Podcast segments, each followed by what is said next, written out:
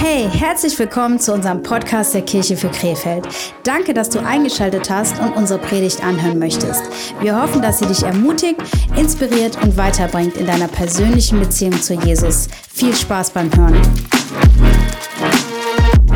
Nachfolge ist unsere Predigtreihe, weil Jesus uns nicht nur dazu aufgerufen hat, an ihn zu glauben, sondern ihm zu folgen. Und deswegen äh, reden wir die letzten Gottesdienste und auch heute wieder über dieses Thema. Was bedeutet es, Jesus zu folgen? Ähm, was, äh, was beinhaltet es? Und heute haben wir eine ganz besondere Predigt, weil die Predigt heute nicht nur aus der Bibel ist, sondern über die Bibel. Ja, wir werden, ich werde natürlich auch äh, die ein oder andere Bibelstelle ähm, vorlesen, aber heute liegt der Fokus wirklich auf der Bibel. Ja, wir werden uns damit beschäftigen, wieso ist es wichtig für mich als Nachfolger, wieso ist die Bibel für mich als Nachfolger wichtig? Und überhaupt die Frage, ist die Bibel überhaupt vertrauenswürdig? Und dann werden wir zum Schluss noch uns kurz anschauen, ähm, wie gehen wir eigentlich mit der Bibel um? in der Vorbereitung habe ich gemerkt, eigentlich ist das eine komplett eigene Predigtreihe, ja, über die Bibel. Ähm, also hat diese Predigt natürlich nicht den Anspruch wie keine Predigt auf äh, absolute Vollständigkeit. Aber ich möchte trotzdem mit uns in diesen Themen reingehen, weil ich glaube, dass es ähm, gerade zu diesem Thema Nachfolge äh, ein ganz zentrales Thema ist. Und ich möchte am Anfang mit uns über das Thema Maßstäbe reden. Ja, ich habe uns mal was mitgebracht. Ich brauche mal wieder Freiwillige. Zwei Leute erstmal, die äh, mal hier dieses Band halten. Wer möchte? Sehr gut, die Frauen sind die Mutigen, ne? Männer, was los? Bescheiden. okay, spannt es mal so ein bisschen. So, jetzt brauche ich noch, äh, brauche ich jemand Bescheidenen. Daniel, komm mal nach vorne, oder? Kommt ruhig beide mal. Sehr gut. Also wir haben hier ein Seil, ja, seht ihr alle? Und ich möchte euch jetzt mal bitten, äh, schätzt doch mal dieses Seil, wie lang das Seil ist. Was würdest du sagen, Daniel? Ähm, 2,50 Meter. 2,50 Meter, Timo? 2,20 Meter. 2,20 Meter sagst du. Uh. So, jetzt brauche ich mal jemanden Santoro. Kannst du mit so einem Zollstock als Kreativer mit einem Zollstock, hast du das schon mal gemacht, ja? Dann, äh, du hast es als App, genau. Aber nur bei Apple, ne? So, dann misst uns einmal bitte äh, dieses Seil aus. Ja, 220. Wow! Applaus für Timo, oder? Zwei Meter. Nein, aber unabhängig davon, bleib ruhig mal kurz stehen. Auch 2,50 Meter war schon sehr gut geschätzt. Ähm, womit hat es zu tun, dass äh, sowohl Daniel als auch Timo das gut geschätzt haben? Ganz einfach.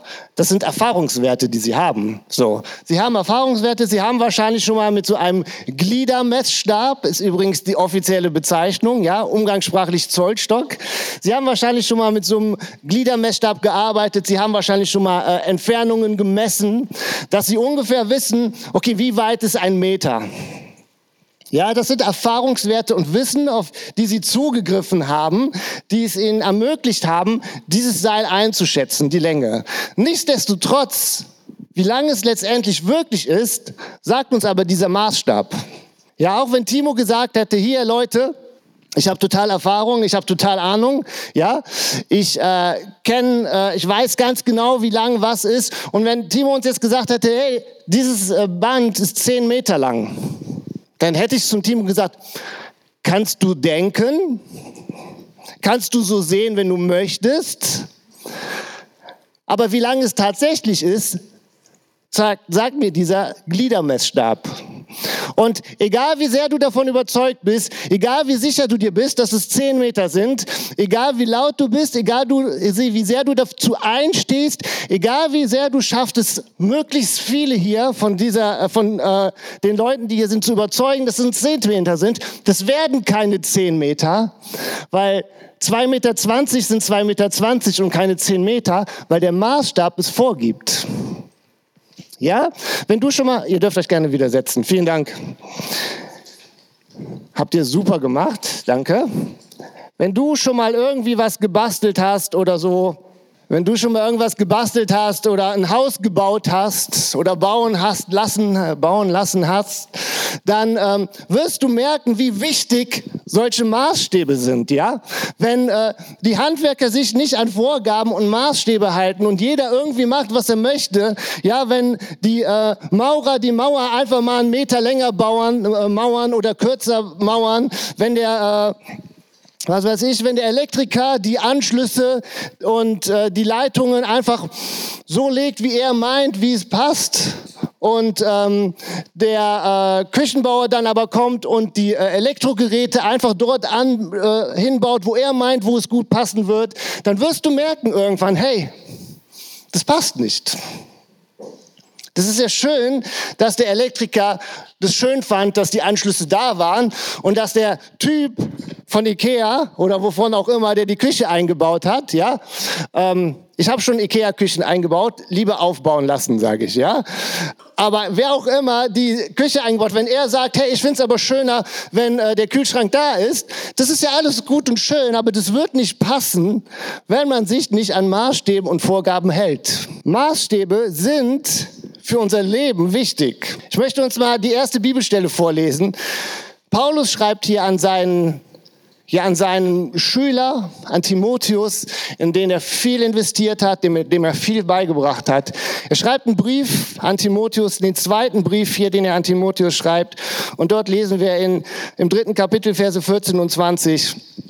Dort schreibt Paulus zu Timotheus, er sagt, du jedoch sollst an der Lehre festhalten, in der du unterwiesen worden bist und von deren Glaubwürdigkeit du dich überzeugen konntest. Du kennst ja die, die dich gelehrt haben und bist von Kind auf mit den heiligen Schriften vertraut, aus denen du alle Wegweisung bekommen kannst, die zur Rettung nötig ist. Zur Rettung durch den Glauben an Jesus Christus. Denn alles, was in der Schrift steht, ist von Gottes Geist eingegeben. Und dementsprechend groß ist auch der Nutzen der Schrift.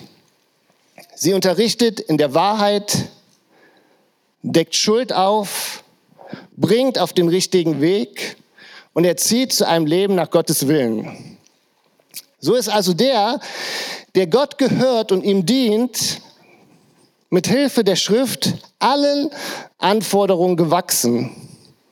Er ist durch sie dafür ausgerüstet, alles zu tun, was gut und was richtig ist. Wir lesen hier, die Schrift gibt Wegweisung zur Rettung. Die Schrift unterrichtet in Wahrheit, sie deckt Schuld auf und sie bringt auf den richtigen Weg. Durch die Schrift sind wir allen Herausforderungen gewachsen, schreibt Paulus hier. Gregor Gysi, ein äh, meiner Meinung nach sehr guter Politiker, unabhängig von Partei, ein bekennender Linker und Atheist, sagt Folgendes. Ich glaube zwar nicht an Gott, aber ich möchte auch keine gottlose Gesellschaft. Ich fürchte sie sogar. Total interessant, ne?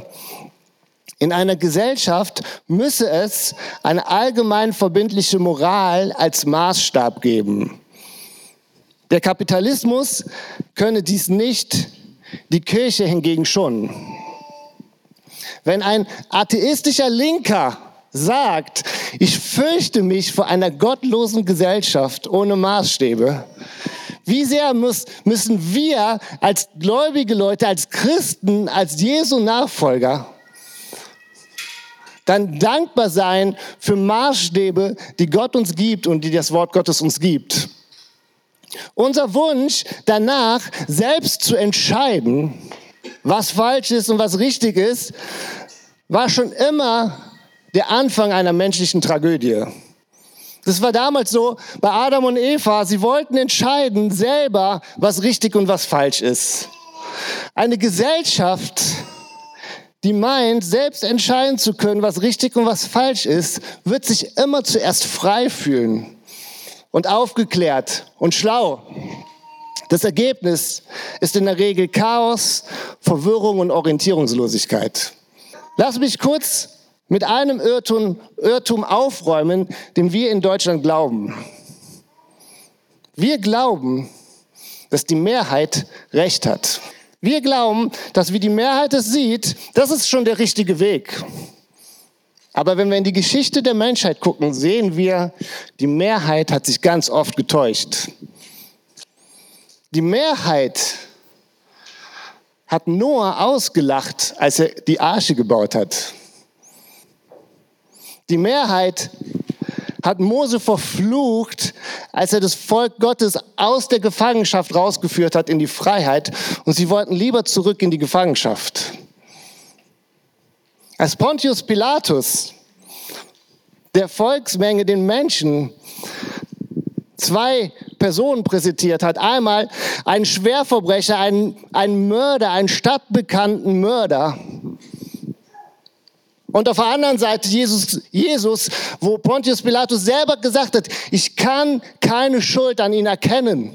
Dieser Mann, Mann ist unschuldig, er hat nichts getan. Wen sollen wir kreuzigen? Die Mehrheit hat geschrien, kreuzigt Jesus.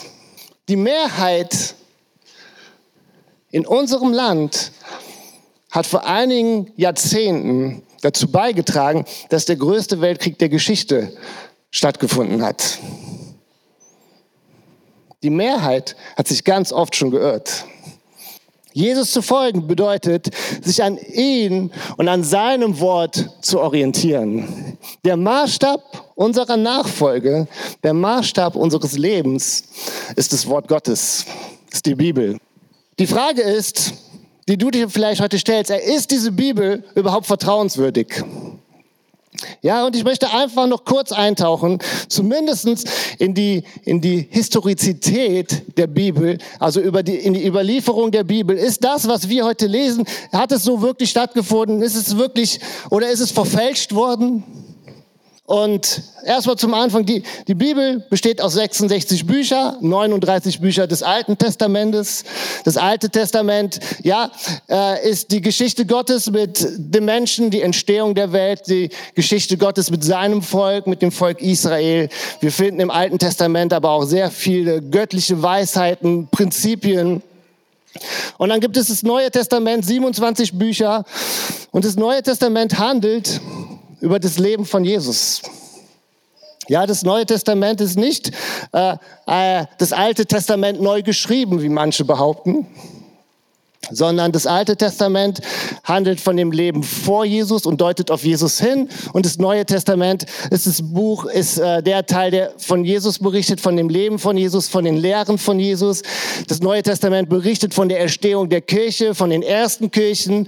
Und es gibt gezielt einige Briefe an bestimmte Personen wie hier den Brief an Timotheus oder in Gemeindesituationen hinein und die entscheidende Frage ist, wie verlässlich sind die Überlieferungen, ist die Schrift, die wir heute haben. Und ich habe uns mal ein bisschen was mitgebracht, einfach nur um ein bisschen was zu veranschaulichen. Es gibt verschiedene antike Bücher. Der eine oder andere hat wahrscheinlich schon mal was davon gehört. Selbst wenn du äh, den Namen dieser Bücher nicht kennst, hundertprozentig wirst du in der Schule was aus diesen Büchern gehört haben und gelesen haben.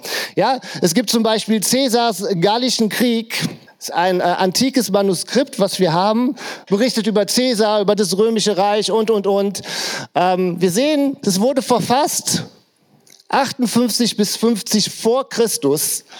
Und die älteste Abschrift, die wir haben, ist von ungefähr 900 nach Christus. Also wir haben eine Zeitspanne von 950 Jahren. Wieso ist das so wichtig? Wir haben ungefähr äh, neun bis zehn Abschriften über Cäsars Gallischen Krieg. Wieso ist das so wichtig? Weil Wissenschaftler machen Folgendes. Sie schauen die Skripte, die Schriften, die wir heute haben, Vergleichen Sie mit alten, antiken Abschriften, die irgendwann mal gefunden wurden oder sowas. Vergleichen, äh, wo sind Übereinstimmungen? Und wenn Sie zum Beispiel sehen, hey, wir haben hier Abschriften, die ungefähr 900 nach Christus entstanden sind. Und in diesen Abschriften steht das Gleiche drin wie in den Schriften, die wir heute haben. Und wir haben sogar nicht nur eine Abschrift, sondern wir haben neun Abschriften, wir haben zehn Abschriften und alle stimmen überein. Dann wird, wird diese Schrift als historisch, wissenschaftlich bewiesen angesehen. Und ähm, das gleiche ist mit Livius römische Geschichte, ungefähr 59 vor Christus bis 17 nach Christus. Auch hier wieder eine Zeitspanne von 900 Jahre. Wir haben 20 Abschriften. Das ist Geschichte, die wir in der Schule lernen. Und es gibt keinen Wissenschaftler, der äh, die römische Geschichte und das römische Reich und, äh, in Frage stellen würde. Wenn wir zum Beispiel jetzt das Neue Testament schauen. Ja, das Neue Testament wurde verfasst 50 bis 100 nach Christus. Und die erste Abschrift, die wir vom Neuen Testament haben, ist aus dem Jahr 130 nach Christus und vollständige Manuskripte 350 nach Christus. Das heißt, wir haben eine Zeitspanne von 30 bis 310 Jahre. Die ersten Abschriften sind entstanden, da gab es sogar noch Zeitzeugen. Es gab sogar noch Leute, die gelebt haben. Und die Anzahl der Abschriften übertrifft eigentlich alles andere, was wir an antiken Abschriften haben. Wir haben ungefähr, wir haben über 5000 griechische Abschriften des Neuen Testaments, 10.000 lateinische und über 9300 andere Abschriften. Und alle stimmen zum größten Teil überein und beweisen die, äh, die Historizität und die Vertrauenswürdigkeit der Schrift der Bibel, wie wir sie heute haben. Einfach mal so, um für euch das zu sehen, ja, weil ich weiß, es gibt Leute, ja, die äh, einige Zeit nach Jesus gekommen sind und behaupten, hey, das Neue Testament ist verfälscht. Das kann man ja meinen. Das ist aber wissenschaftlich sowas von unseriös, ja, weil wie gesagt, kein Wissenschaftler würde die römische Geschichte in Frage stellen. Die Beweisführung des Neuen Testamentes, was wir haben, ist um ein tausendfaches höher als alle anderen antiken Schriften, die wir haben. Wieso gibt es trotzdem Leute, die diese Schrift in Frage stellen, die sagen, es ist verfälscht und die sagen, ja, das ist, äh, das weiß man gar nicht, ob das so war. Ich möchte euch ein Zitat vorlesen von Mahatma Gandhi. Kein Christ, trotzdem ein guter Mann, ja. Mahatma Gandhi hat einmal Folgendes gesagt. Er sagt, ihr Christen habt in eurer Obhut ein Dokument mit genug Dynamit in sich, die gesamte Zivilisation in Stücke zu blasen, die Welt auf den Kopf zu stellen, dieser kriegszerrissenen Welt Frieden zu bringen. Aber ihr geht damit so um, als ob es bloß ein Stück guter Literatur ist und sonst nichts weiter. Es gibt da jemanden, ja, die Bibel spricht davon, das ist, das ist der Widersacher, das ist der Widersacher Gottes. Ja, manche sagen, das ist der Teufel. Und er hat ein ganz, ganz großes Interesse dieses Schriftstück, was wir haben, uns klar zu machen, das ist nicht vertrauenswürdig, da können wir uns nicht drauf verlassen, das ist falsch. Und ich meine, im Endeffekt geht es ja auch nicht, es geht ja nicht um das Papier, ne? es geht ja nicht äh, um das Schrift, sondern es geht um die Botschaft, die da drin ist. Aber Fakt ist, dass die Botschaft, die wir in der Bibel haben, die Kraft hat, dein Leben zu verändern, die Geschichte zu verändern und letztendlich uns zeigt, wie, äh, wie Paulus hier an Timotheus schreibt, den Weg zur Rettung zeigt. Die Bibel zeigt uns die Wahrheit, die Bibel deckt die Schuld auf, die Bibel gibt uns Wegweisung. Die Frage ist jetzt, wie gehen wir mit dieser Bibel um? Der Psalmist im Psalm 119 schreibt Folgendes. Psalm 1903 und Vers 105 bis 105. Deine Zusagen sind für mich wie Gaumenfreuden. Ja, sie sind süßer noch als Honig. Aus deinen Ordnungen gewinne ich Einsicht. Darum hasse ich jeden Weg der Lüge und der Falschheit. Dein Wort leuchtet mir dort, wo ich gehe. Es ist ein Licht auf meinem Weg. Die Bibel ist in allererster Linie ein Buch, was mir den Weg leuchten soll. Tata. Sala hat sich schon die ganze Zeit gefragt, wofür braucht er das? mich vorhin beobachtet, als ich es ausprobiert habe. Das Coole ist auch, die Bibel ist gar nicht so einseitig, wie man denkt. Ja, die Bibel hat verschiedene Facetten. Ja, dann gibt es in Blau, es gibt die Bibel in Grün, es gibt die Bibel in lila oder einfach nur in schönem Weiß, wie die Weihnachtsbeleuchtung, die wir haben, ja. Die Bibel ist in allererster Linie ein Buch, was uns den Weg leuchten soll, was uns zeigen soll, was der Weg ist. Ich weiß nicht, ob du schon mal im Dunkeln irgendwo langgelaufen bist. Wenn ich mit meinem Hund jetzt in dieser Jahreszeit spazieren gehe, gehe ich auch manchmal Wege, die dunkel sind. Und es ist doch irgendwie immer ein bisschen unangenehm, weil man nicht so richtig weiß, wo tritt man rein? Hat da vielleicht jemand gerade einen Kothaufen nicht weggemacht auf der Hundewiese? Und jetzt gerade so in der Jahreszeit, wenn es so matschig ist, macht es dann auch manchmal dann tritt man in so Matsche rein und ich überlege mir jedes Mal, was war das jetzt? War es Erde oder war es Hundekacke? Ja? Total unangenehm. Oder man muss schauen, man weiß nicht so richtig, liegen irgendwo Steine rum, liegen irgendwo Äste rum, die mich zum Fall bringen.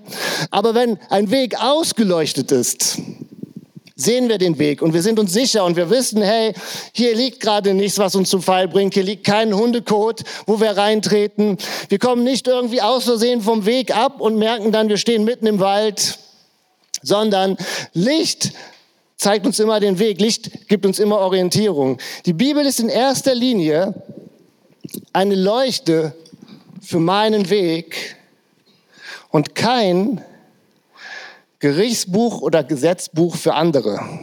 Ja, lasst uns die Bibel in erster Linie lesen, was bringt sie mir und nicht, was finde ich in der Bibel, um andere zu verurteilen. Die Frage, die immer mal wieder gestellt wird, hey, wie nehmt ihr eigentlich die Bibel? Nehmt ihr die Bibel wörtlich? Und da gibt es auf der einen Seite die liberalen Theologen, die die konservativen Theologen als äh, dumm darstellen und als nicht gebildet. Dann gibt es die Konservativen, die die liberalen Theologen verurteilen, was sie sagen, hey, sie malen sich die Welt so, wie sie ihnen gefällt, so dieses Pippi Langstrumpf-Syndrom, ja. Und äh, wir machen es uns jetzt so, dass es in unsere Weltanschauung reinpasst und relativieren alles. Aber die Frage ist, wie sehe ich die Bibel? Wie sehen wir als Kirche oder als Kirchenbund die Bibel? Wie gehen wir mit dieser Bibel um?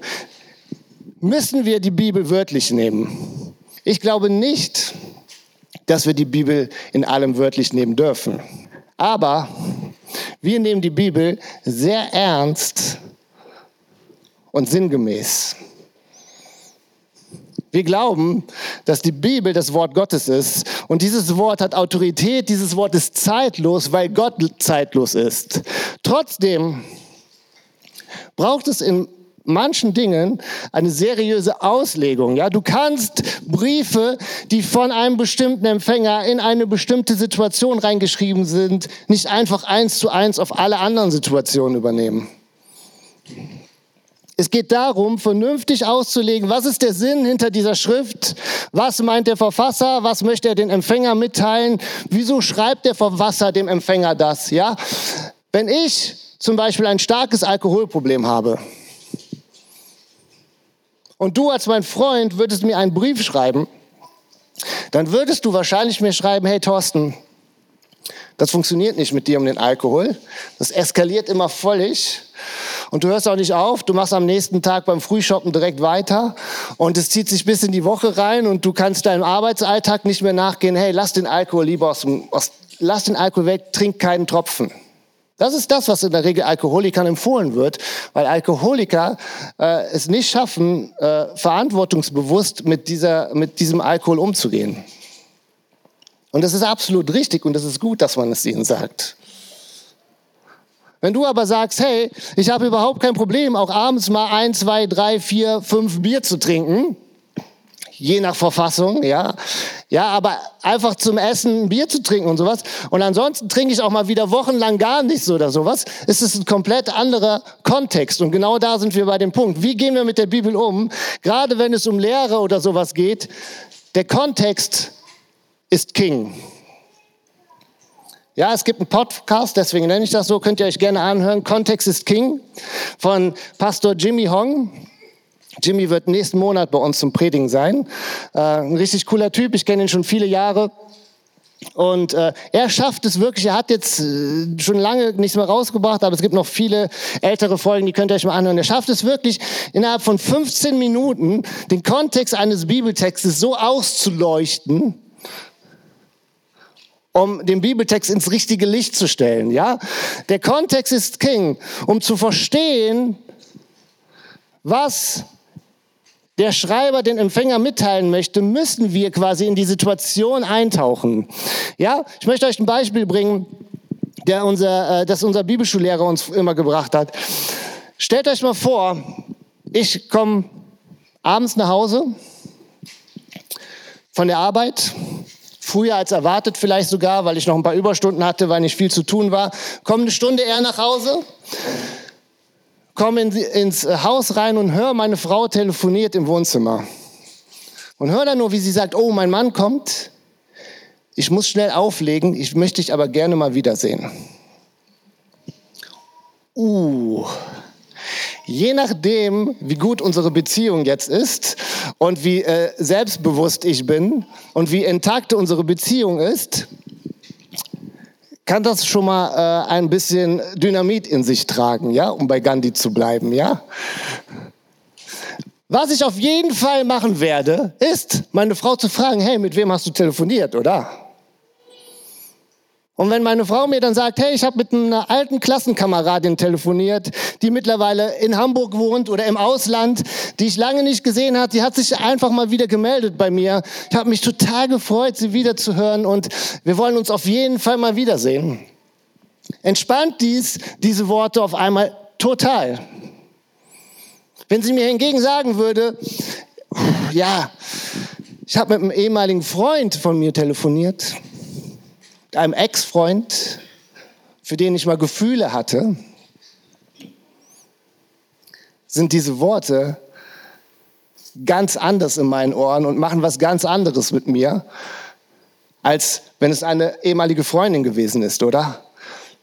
Der Kontext der geschriebenen Worte, der Kontext der gesprochenen Worte ist sowas von wichtig für die Aussage der Worte und was wir mit diesen Worten machen, dass wir den nicht einfach draußen vorlassen können. Deswegen können wir nicht alles, was in der Bibel steht, einfach wörtlich eins zu eins auf uns übertragen. Wir müssen den Kontext kennen, wir müssen es vernünftig auslegen, wir müssen schauen, was wollte der Verfasser den Empfänger sagen, in welcher Situation war der Empfänger. Kontext ist King, merkt euch das. Und ein letzter Satz, oder ein letzter äh, Punkt, wie gehen wir mit der Bibel um? Johannes schreibt in seinem Evangelium direkt im ersten Kapitel, er schreibt über Jesus und er schreibt über Jesus, dass Jesus das lebendige Wort Gottes, das fleischgewordene Wort Gottes ist. Jesus mit seinem Leben, mit seinen Worten, mit seinem Handeln, mit seiner Lehre, mit seinen Werten, so wie er das, das Gesetz ausgelegt hat, so wie er mit dem Gesetz umgegangen ist, ist es Fleisch gewordene Wort Gottes. Die Schrift ist das geschriebene Wort Gottes und Jesus ist das lebendige Wort Gottes. Jesus selbst sagt einmal über sich in Matthäus, Matthäus 5, Vers 17, er sagt, denkt nicht, ich sei gekommen, um das Gesetz oder die Propheten außer Kraft zu setzen. Ich bin nicht gekommen, um außer Kraft zu setzen, sondern um zu erfüllen. Jesus erfüllt das Gesetz. Das bedeutet, so wie er gelebt hat, so wie er, was er gesagt hat, was er, äh, wie er das Gewicht gelegt hat auf Themen, wie er mit Situationen umgegangen sind, ist das, ist die Erfüllung des Gesetzes. Und die Bibel sagt uns, Jesus war der, der ohne Schuld war. Was heißt das in der Praxis für uns? Ich glaube, wir brauchen eine Christuszentrierte Theologie. Was bedeutet das? Christus ist das Zentrum. Die Bibel ist eine Schrift, die von der Mitte her gelesen werden muss. Christus ist das Zentrum dieser Kirche. Christus ist das Zentrum unserer Nachfolge und Christus ist das Zentrum unserer Theologie und der Schrift. Alles, was vor Jesus geschrieben ist und alles, was nach Jesus geschrieben wurde, muss sich an Christus orientieren, weil er ist das lebendige Wort Gottes. Er ist der, der ohne Schuld war. Er ist der, der das Gesetz erfüllt hat. Das heißt in der Praxis, wenn wir etwas in der Bibel nicht verstehen, Hey, dann lass uns zuerst mal schauen, wie ist Jesus damit umgegangen. Wenn wir unterschiedlicher Meinung sind, dann lass uns schauen, was hat Jesus zu diesem Thema gesagt? Wie ist, hat Jesus reagiert, als er in ähnlichen Situationen war? Weil Christus ist das Zentrum. Wir haben, und das ist das, was, was glaube ich, was, was oft nicht so präsent ist. Wir haben innerhalb der Schrift eine Autorität, und diese Autorität ist Jesus Christus. Wir brauchen eine christuszentrierte Theologie und Auslegung. Und darum geht es. Wieso war das Thema so wichtig? Ich möchte dir helfen, wieder vielleicht einen neuen Zugang zu dem Wort Gottes zu finden, zu der Bibel zu finden, dir, dem Wort Gottes wieder neues Gewicht in deinem Leben zu geben, dadurch, dass du Bibel liest, dadurch, dass du Predigten hörst, wie auch immer, weil ich glaube, wir brauchen einen Maßstab in unserem Leben und dieser Maßstab ist das Wort Gottes. Okay? Wir brauchen einen Maßstab. Ich weiß, wir, wir meinen, wir sind so aufgeklärt, gerade wir in unserer westlichen Welt und in Deutschland und Europa und wir wissen so viel und wir sind so schlau. Vergesst es. Wir brauchen einen Maßstab, der unser Denken, der unser Wissen, der unsere Erfahrung übersteigt. Und selbst wenn, selbst wenn, oder wenn selbst Gregor Gysi als Linker sagt, hey, wir brauchen göttliche Maßstäbe in unserer Gesellschaft, weil der Kapitalismus äh, diese Maßstäbe nicht setzen kann, die Kirche aber kann es. Guter Mann, oder? Gregor Gysi ist ein richtig guter Mann, auch wenn ich nicht alles teile, was er sagt, aber das teile ich zu 100 Prozent. Ja, das, Reich, äh, die, das Wort Gottes ist der Maßstab und lass uns daran orientieren. Und ich möchte dich ermutigen, hey, fang an, vielleicht mit dem Neuen Testament. Wenn du heute hier bist und sagst, hey, ich hatte bis jetzt überhaupt keinen wirklichen Zugang zur Bibel und äh, für mich war die Bibel einfach nur eine antike Literatur. Hey, ich möchte dich ermutigen, fang an, diese Schrift zu lesen. Fang am besten in der Mitte an. Ja, die Evangelien sind immer gut, ja. Ähm, manche sagen am besten das Johannesevangelium. Ich finde alle vier Evangelien gut, ja. Fang an, mit den Evangelien zu lesen, mit dem Neuen Testament. Sei offen und, und bete Gott, dass Gott dir eine Offenbarung schenkt und dir einfach zeigt, auch dieses Wort zu verstehen. Weil dieses Wort hat die Kraft und hat das Dynamit, dein Leben nachhaltig zu verändern und zu prägen und Maßstäbe zu setzen, die dir nichts anderes in deinem Leben geben kann. Lass uns alle nochmal aufstehen, bitte. Das Thema unserer Predigtreihe ist Nachfolge. Jesus ruft dich auf, ihm zu folgen. Und vielleicht bist du heute Morgen hier und sagst, hey, so Glauben und sowas, ja, ist ganz nett. Ich habe mich auch geöffnet und finde es auch interessant. Und ich glaube auch irgendwie, ich glaube, dass es Gott gibt und das mit Jesus und der ist für mich gestorben, macht irgendwie auch Sinn. Möchte ich dir sagen, hey, das ist richtig, richtig gut. Damit bist du schon viele Schritte weiter als viele unserer Zeit. Ich glaube aber, du solltest nicht stehen bleiben. Weil Jesus ruft dich nicht einfach nur auf, an ihn zu glauben, sondern ihm zu folgen. Das heißt, ihm zu vertrauen, dir eine göttliche Vision für dein Leben zu geben. Weil Gott einen Plan hat mit deinem Leben. Und ich sage dir, das Beste, was du mit deinem Leben tun kannst, ist das zu tun, was Gott für dein Leben vorhat. Vielleicht hat, oder Gott hat mit Sicherheit eine Berufung auf dein Leben, wie auch immer die aussieht. Und ganz oft, das lesen wir auch in der Bibel, ist die erste Reaktion wegzulaufen. Jona ist damals weggelaufen, als Gott ihm gesagt hat, wo lang er gehen soll. Aber das Beste, was du mit deinem Leben tun kannst, ist das zu tun, was Gott für dich vorbereitet hat. Aber dafür müssen wir ihm folgen. Wir müssen ihm folgen, wir müssen Jesus folgen, ihm vertrauen. Sein Wort ist der Maßstab für unser Leben.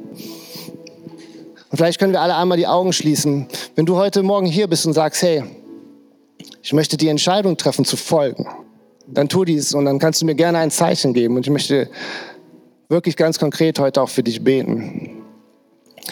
Ja, danke schön. Ist noch jemand hier, der sagt, hey, geglaubt habe ich lang genug, heute ist der Tag zu folgen. Jesus und ich, ich danke dir für diese Person, die sich gemeldet hat, Herr. Ich möchte dich bitten, Herr, Herr, dass du sie segnest und dass du diese Entscheidung heute Morgen festmachst. Dass es ein Samen ist, der aufgehen wird. Dass sie von diesem heutigen Tag nicht einfach mehr nur an dich glaubt, sondern ihr Leben auf dich ausrichtet, dir vertraut und dein Wort als ihr Maßstab nimmt, Herr. Ich danke dir, dass wir wissen dürfen, dass wir nicht allein unterwegs sind, sondern dass du uns vorangehst und wir folgen dürfen, Herr. Und lass uns jetzt alle gemeinsam auch zum Abschluss nochmal dieses Gebet beten. Ob du dich heute Morgen entschieden hast, dich irgendwann entschieden hast. Ich glaube, es ist so gut, immer wieder neu Jesus zu bekennen, dass wir ihm folgen. Wir sehen das Gebet hier hinten und lass uns einmal gemeinsam beten. Jesus, ich weiß, dass du mich liebst. Es gibt nichts, was ich tun könnte, damit du mich mehr liebst. Und durch nichts, was ich tue, würdest du mich weniger lieben. Du bist für mich gestorben und auferstanden. Ich glaube an dich. Du bist mein Gott, mein Retter und mein Herr. Bitte schenke mir die Vergebung meiner Schuld. Ich möchte mit dir als dein Kind leben und du sollst mein ganzes Leben bestimmen. Ich danke dir, dass ich durch dich wirklich frei bin und ein Leben in Ewigkeit habe. Amen. Wir hoffen, die Predigt hat dir gefallen und wird dir weiterhelfen. Wenn du mehr über uns als Kirche erfahren möchtest, solltest du unbedingt in einen unserer Gottesdienste kommen. Alle Infos dazu findest du auf unserer Internetseite kirchefürkrefeld.de oder du folgst uns auf Instagram. Wir würden dich sehr gerne kennenlernen. Bis dahin, ciao!